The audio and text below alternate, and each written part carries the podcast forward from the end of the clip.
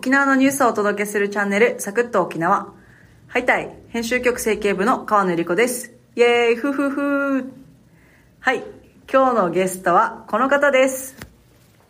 こんにちは、えー沖縄タイムズのお宮城栄作です。ふふふっていうのももうちょっとはばかられる年になりました。ね久しぶりにはい。出ます。はい。お久しぶりでおす。久しぶりです。まあ、毎週聞いてもらっていますけどね。はい、毎週聞いてますよ。はいなんかあのテレ屋さんとね、うん終わってうん。で川野さんが一人でやったりするようになって大丈夫かな？心配してまし気にしながらた。行ったんですよ。テンション低いよねってめっちゃ母親から LINE も来て。マジ？でもだから先週はだからそれで往年のねあの名コンビが名調子で、いや良かったなとスムーズにねやっぱりええ思いましたやっぱ人がいると違うねうん、あれやっぱりうまいね、そう。うん。うんテレアさんもね、まあまあ回しがあるとね、安定してますね。はいうん、そんな感じで今日は局長とお届けしますが、コメントいただいております。ありがとうございまあす。りがとうございます KY さん、ジャングリアのご紹介を東京からテレアさんと共にありがとうございます。連載も楽しみにしています。ということです。ありがとうございます。ジャングリアジャングリア。川野さん連載なんか僕見てすごいいいなと思いましたよ、頑張ってるでしょ？力入れてるでしょ？うん、かなり力入ったなと思って。そう。いろんなデータを揃えてきてなんか久しぶりに読み応えのある。だよね。自分で言う。いや私の中で最高傑作だと思う最高傑作。うん、なんか根拠がある数字があってうん。根拠があるっていうのがうん。やっぱりなんかねあの、うん。バクッとした不安とかうん。懸念とかじゃなくて、そういう課題をかけたのは本当にあの記者としてはあのひ一皮向けたなって自分では思自分で思うと。まあまあでもそれにしてもねあのいろんな課題が具体的に書かれてあって、でいろんな出典に当たっていて、う、うん、あの非常に、えー読み応えあのやっぱそういうディティールがいろいろ入ってると読み応えがあるんですよ、ね。久しぶりに素晴らしい連載だなと思ってうん、読んでました。出張を生かしてよかったでしょ。ようんそうね。最初は非常に悩んだんだけどそうそうそう。やめようかなと思ってたんだけど。2回ぐらい差し戻しされましたからね。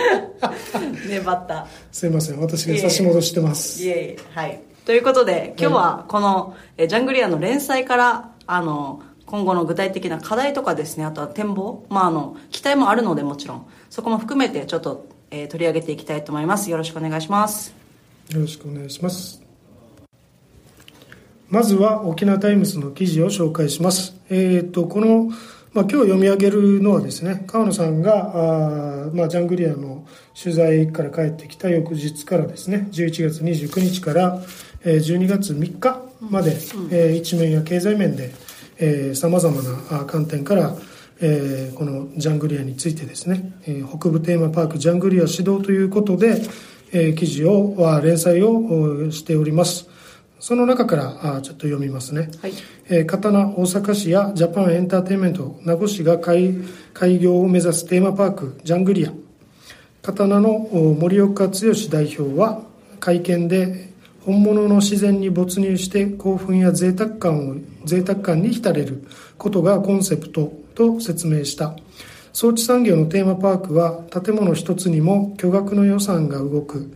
事業費約700億円でえー実現可能なのかという書き出しで、え始まっていますがはい。川野さん700億円っていうと、なんかあんまりまあ普通ねちょっと想像つかないじゃない。そうなんですよね、うん。700億円ってやっぱ大きい額っては分かるんですけど億円なんで、うん。だけどこうどういうぐらいの規模なのかっていうのが分からないので分かりにくいので、ちょっと例を挙げて紹介させていただいたんですけれども、はい。まあ、例えばあのユニバーサル・スタジオ・ジャパン、えー大人気のね大阪のテーマパークですけれども USJ ですね。こちらが、まあ、あの2014年にオープンした「ハリー・ポッター」のテーマのエリアにはですね約450億円が投じられて、えーリニューアルオープンされたということがあります。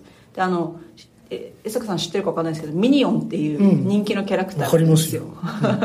そこのミニオンパークっていうまた新しいエリアには100億円が投入されていて、うん。任天堂のあのマリオが登場するスーパー・ニンテンドー・ワールドという新しいエリアにはですね600億円超の、まあ、予算がついてあの投資されたということがあの報じられています。なるほどまあ、こういうのを見ていくとですね一つのエリアだけであの450億とかですね600億円超という大きな金額が動いているわけなんですけど、うん。この今回のえー新しい北部のテーマパークのジャングリアはですね約面積が60ヘクタールでこの USJ のあの面積とほぼ同じぐらいなんですね。うん。ということはあの一つのエリアだけでこんなに今まで巨額の額が動いているのにパーク全体で700億円っていうのはちょっと少ないんじゃないかと。なるほどあの、まあさっき紹介したエリアエリアに450とかそうです。600とかやっているんだけども、USJ と同じ規模のジャングリア、USJ 全体ね、うん。そうで700億円って言ったら、や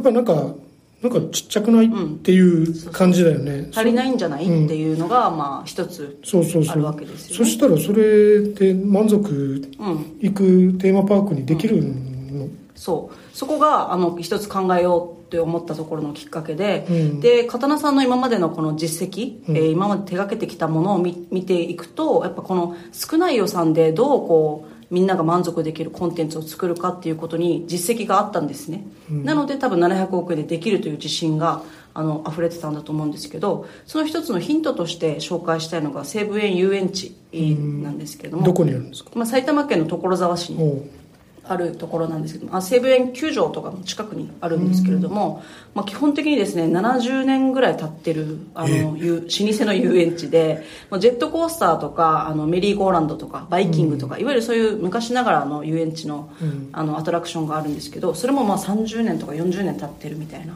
状況の、まあ、老朽化したそういうアトラクションがあるということだったので普通だったらそのアトラクションをね新しい最新鋭のにするのかなって思うんですけど刀の場合はですねこの、えーアトラクションには手をつけずにこの正面の入り口っていうのをですね、あえて逆サイドに持ってきてその正面入り口にそのまま新しい昭和のあのた昭和の雰囲気の商店街を作ったんですね。ほでそこで昭和の雰囲気ですよとこのテーマパークは昭和ですよっていうのをこのアーケード1 5 0メートルぐらいなんですけど、その商店街を通っていろんなものを見ているうちにどんどん私は昭和の時代にタイムスリップしてるんだかのような錯覚に陥るんですよ、へそうすると商店街を抜けた先にあるその古い経年劣化したアトラクションっていうのもいい味が出ているアトラクションになっていて、その古ボロみたいな感じの感覚がないわけですよ。え そう。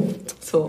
いやそういうことになんかこう発想を逆転させるというかあのいかにこう少ない金額で、あのこのそこに興奮させるかというか、まあうんうん没入させるかっていうところがやっぱりそこは一つすごいあの抜きに出て素晴らしい技術だなっていうところはあの普通に感じました。これは行ったんですか？はい。行きましたで没入感あった。ありましたね。マジ？はい。あの巻き込まれるみたいな感じであのこの商店街ですねあの演者がいるんですけど、まあうんうんうん。アーティストというかエンターテインメンエンターテイナーの人たちがいて、まあ、あの踊ったり歌ったりですねもう来場者も巻き込んでパフォーマンスをするんですねバナナの叩き売りとかですね。あのこうう婦人警官みたいな人がなんかこうアナウンスしながら巻き込んで踊らせるとかいろいろそういうなんかこうアトラクションがあってですね、うん。まあ、そういうことでなんか結構あんまり人人がそのテーマの主役になっていて、あんまりそのお金がかかっていない。だけどエンターテインメントとして楽しめるっていうことを、あの作っているとあとはまあこの他にもですね新設したアトラクションとしてもゴジラ・ザ・ライドとか新しいのを作ってるんですけどこれもですねやっぱりあのソフトのコンテンツを作り変えればあのまた新しいアトラクションとして楽しめるような仕組みがあってですね、うん。まあ、そういうことでまあ最小限の投資で最大の効果を生むというようなことがまあ実践できているわけですね。なるほど。じゃあ刀はやっぱりそういう実績っていうのが、まあ自信になってるわけですね。そうですねででそうするとこう、まあ、ちっちゃく最初は産んで,、でそれで、まあ、没入感をを持たせて、でお客さんを呼び込んで、で投資につなげると。さらなる投資につなげると。そういう方策であのジャングリアもやっていくということなんです。か？そうだと思っています。あのジャングリアもですね本来は120ヘクタールある面積のうちの、まあ、60ヘクタールでまずは開業するというふうに言っているので、まずはこの半分で作ったこのコンテンツで、えーファンを作ってで、えーさらにこのどんどん増築みたいな形であのコンテンツを増やしていくというようなことをしていくことでリピーターも生むというようなことを、あの多分計画してるんだと。そういう戦略なんだと思いました。なるほど。それはまあ期待持てますけど、はい。あの期待膨らみますけども、はい。まあでもやっぱりとはいえね前回も話してたように、やはりそこにき気軽に行けるかどうか、そうなんです。やっぱり結構那覇空港から遠いですからね、はい。だからやっぱりまあ今でももう結構あの周辺地域開発の周辺地域っていうのはまあ渋滞があったりとかっていうふうに言われてますけどもやっぱり大きな課題は交通のアクセスだと思うんですよね。はい。そこら辺の現状と課題まあそれをじゃあどうやっていくかっていうところを少し話してもらいますはい。えっとですね、もうすでに、まあ、あの沖縄地方のこの交通渋滞対策の、まあ、推進協議会みたいなそういうあの有識者で作る会議があるんですけれどもそこでももう話されているんですがすでに名護市内でですね、まあ、6000 1日6000台ぐらい4つの交差点だけでもあの交通量が増えるというふうな予測が出ていてなのであの普段のその生活住民がその生活で使う交差点なんですよ。いわゆるこの通勤通学だとか、うんあの、うんうん。そういうあの行き来に使う交差点なので現在すでに渋滞をしている交差点でもあるんですけれどもそこを通らないとやっぱりテーマパークに行けないと。動線上行けないので、それ困るじゃないですか。はい、なので余計にここの1日6000台ぐらいあの渋滞が激化するというふうな予測も出てるんですね、うん。まあ、そうするとやっぱりもう住民にとっては疲弊してしまいますし、あの引っ越しを考えようかとかあの、ね、働き方もどうどうなるかというところもあると思いますしあの基本的には沖縄県はもうあの、えー鉄軌道が全くないくてですね、モノレールはありますけどこれも那覇市内の一部、まあ、浦添までしか、えー今延延伸されていないのでこういったものはこう急激にね作るっていうことはやっぱり難しいわけですよ。うん。で交通課題っていうのはやっぱりあの刀とかジャあのジャパンエンターテインメントのそのそういう一企業ではできない課題解決なので、まあ、名護市とかですね、えーまあ、県とか国とかも含めてやっぱりこうどう対策していくのかってことをしないと、地域経済にとってやっぱマイナスの側面の方がやっぱ大きくなるわけですね。なるほど。そこはすごく懸念されるところですね、なるほどですね、まああの新しい大きなテーマパークだから、まあ、こういう渋滞の問題とか、あとはまあ雇用の働き手の問題とかもはい。いろいろあったりすると思うんですけど、まあ、これ開業がいつだ？2025年。25年。もうそんな遠くないですよね、はい。まあ、それに向けて、まあ、どう、まあ、あの地元をね、地元と作る事業にしたいというふうに言ってましたけど、これ本当それをどう具体化していくのかっていうのが本当に大きな課題になると思いますね。はい、またそこを引き続きちょっと調査してまたいろいろああらゆる形で報じていきたいと思います、うん、あのぜひ頑張ってください。はい。はい。エンディングです。お疲れ様でした。お疲れ様でした。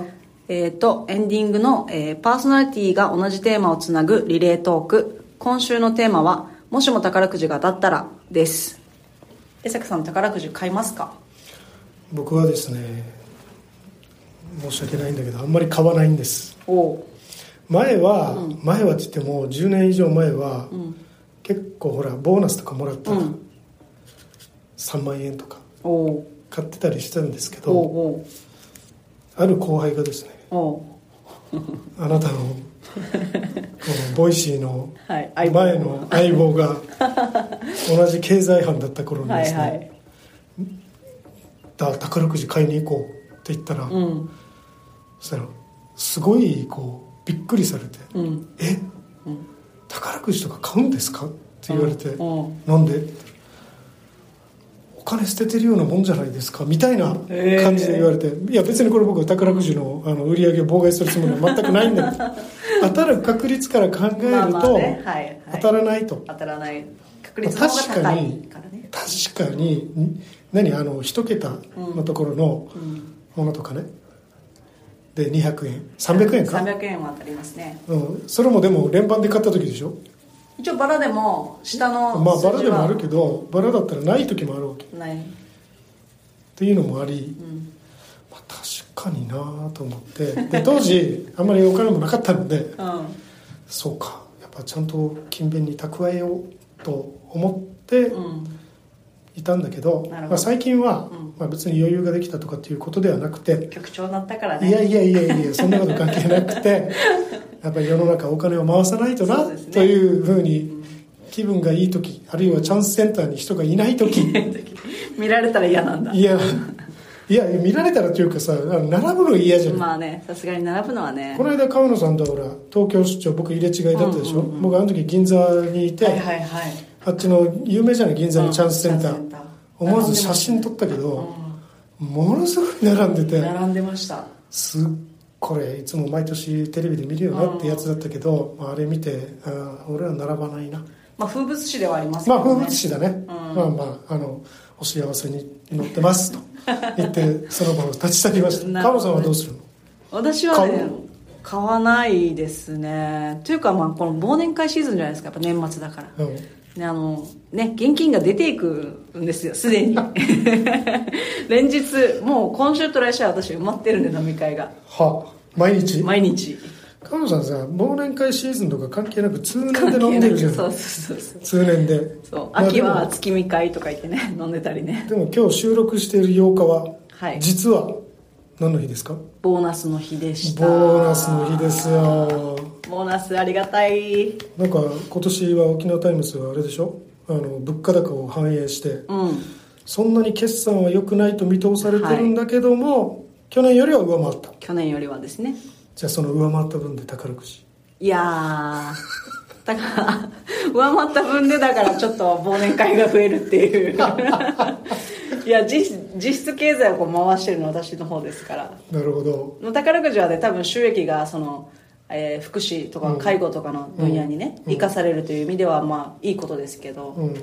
なるほどね、まあ、私は実体経済をもっと沖縄の県内経済を回そうということで、うん。あのそっちに回しでます。もお金が欲しかったりしないの？欲しい。めっちゃ欲し一等前後賞で10億円だよ、いね10億円あったらもうすぐ辞めるよね会社。やめるんだ。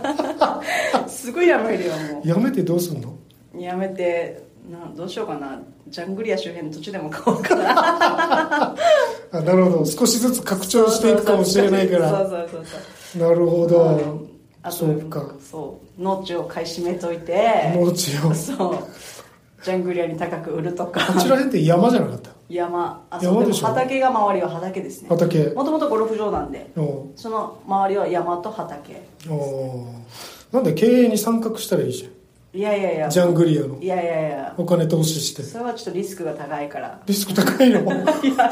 私はだってノウハウもないから。こんなにいっぱい連載から何から書いておいて。やや私はノウハウもないから大丈夫そうか、うん。いや僕も10億あったら投投資したいね。ですよね。投資するか、あー9億円ぐらいは沖縄未来子ども未来プロジェクトに。ええ太っ腹。1億なんてすぐなくなりますよ。本当だ。1億はすぐなくなるって。寄付しようという気持ちはあるけど気持ちはね気持ちはあるけどうん。という。はいねじゃあ3億ぐらいは手元に置いとく？そうですね。3億は必要じゃないですもかね。うなんなんというこのあの この無鉄砲というか無責任な夢。本当に。こういう話をしていいんでしょうか、ねもう多分専務とかに怒られると思いますまたね。はい。いやこの間もなんか言いたい放題いろいろ言ってるなって言ってちょっと怒られて。しっかり聞いてますからねそうそうそうそうそう。そうなんですよ。まあじゃあ我々ははい。10億をもらうまず資格をどう得るかというところから、すね。はい。まず話し合った方がいいというはいことで、ね。まず考えた方がいいというそことですね。こから考えて、まあはい。当たったらもちろんね社会に還元していきたいという。居酒屋周りでね。居酒屋の上で、はい、社会に還元していきたいということでなるほど。よろしいでしょうか？はい。はい。では、えー今週もお聞きくださりありがとうございました。ぜひいいねやフォローコメントをよろしくお願いします来週は誰かゲストに来てくれるんでしょうか？誰でしょうね。はい。それも含めてお楽しみに。来週もぜひお聞きください。ありがとうございました。ありがとうございました